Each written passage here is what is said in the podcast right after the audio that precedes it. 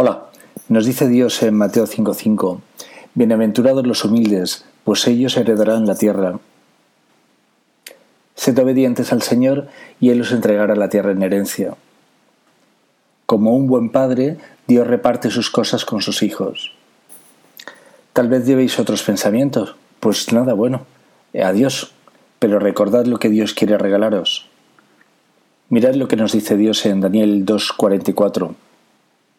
En los días de esos reyes, el Dios del cielo establecerá un nuevo reino que nunca será destruido, ni pasará a manos de ningún otro pueblo.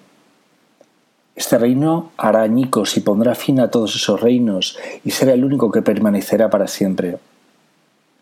Dios nos recuerda en Mateo 28:20, He aquí yo estoy con vosotros todos los días hasta el fin del mundo. Se refiere el Señor como mundo a poner fin a la rebeldía contra Dios el poner fin a la desobediencia, la corrupción, poner fin a la soberbia y a las mentiras, se refiere a poner fin al mundo del pecado. Dios está ahora mismo realizando la nueva tierra, junto a sus fieles, los que les siguen, los que tienen su Espíritu Santo. Dios creó la tierra y con la misma pasta creó al hombre, y le gustó a Dios su creación. Pero hay algo que no le gustó al Señor de su creación, la desobediencia del hombre, su pecado, y por eso Dios expulsó de su presencia a cuantos le desobedecieron. La tierra, el paraíso, siempre le gustó tanto a Dios como a los hombres, y así seguirá siendo eternamente si Dios quiere. Jesús y su sacrificio en la cruz es la reconciliación de Dios con su pueblo. Es el perdón de Dios a sus criaturas con un nuevo pacto. Ya no viviremos para nosotros, sino para Dios, dentro de Dios con su Espíritu Santo. No os quedéis mirando las nubes. El reinado de Dios es un reinado de esfuerzo y sacrificio, con Dios a la cabeza, constantemente caminando y cuidando a su familia. Pintar a Jesús descansando una eternidad en la casa que le preparó su Padre es no haber entendido absolutamente nada. La casa de Dios, la que el Padre os prepara, es una casa de oración y el Padre tiene muchas casas. Tal vez seáis un pilar de alguna de ellas, quién sabe. Si perdéis la oración, dejéis de estar en comunión con Dios.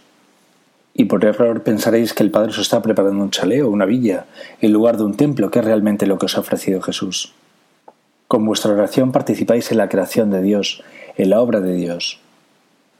Con vuestra oración edificáis la iglesia de Dios. No os preocupéis del pisito futuro, donde coma Jesús, vosotros también, donde duerma Jesús, vosotros al lado. Recordad que el que instituyó amar al prójimo como a sí mismo es verdadero y predica con su ejemplo. Y Él os ama como si fueseis Él mismo. Si le seguís de verdad, no os faltará de nada. ¿Cuántas veces comió en casa Jesús según el Evangelio desde que inició la predicación del reino de los cielos? Yo no he visto que haga mención a ninguna. Ya lo veis, Jesús come casi siempre fuera de casa. Si abrís vuestro corazón y guardéis su palabra, a Él abrís la puerta de vuestra casa. Y Él comerá con vosotros y con vuestra familia en vuestra casa.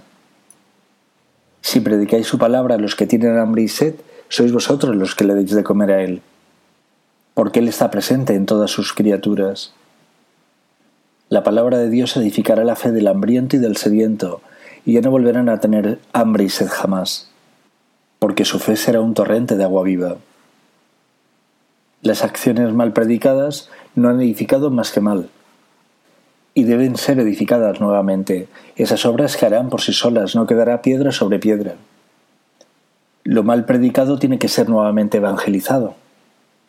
Predicar con el engaño y la mentira no es obra de Dios, y por ello esa obra caerá por su propio peso. Lo mal predicado repetirá curso, tantas veces sea necesario hasta que se haga bien.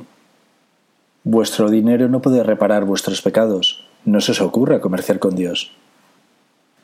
Vuestros pecados los perdonará Dios gracias al sacrificio de Jesús, y con vuestro arrepentimiento y vuestra confesión tendréis el perdón. Todos los mercaderes que acepten vuestro dinero por los pecados serán expulsados del templo. Porque no predican a Dios sino a su propio estómago, no se han ido, sino les han echado. ¿No vais a la Nueva Jerusalén? Dios va a acabar con este mundo de pecado, no lo dudéis.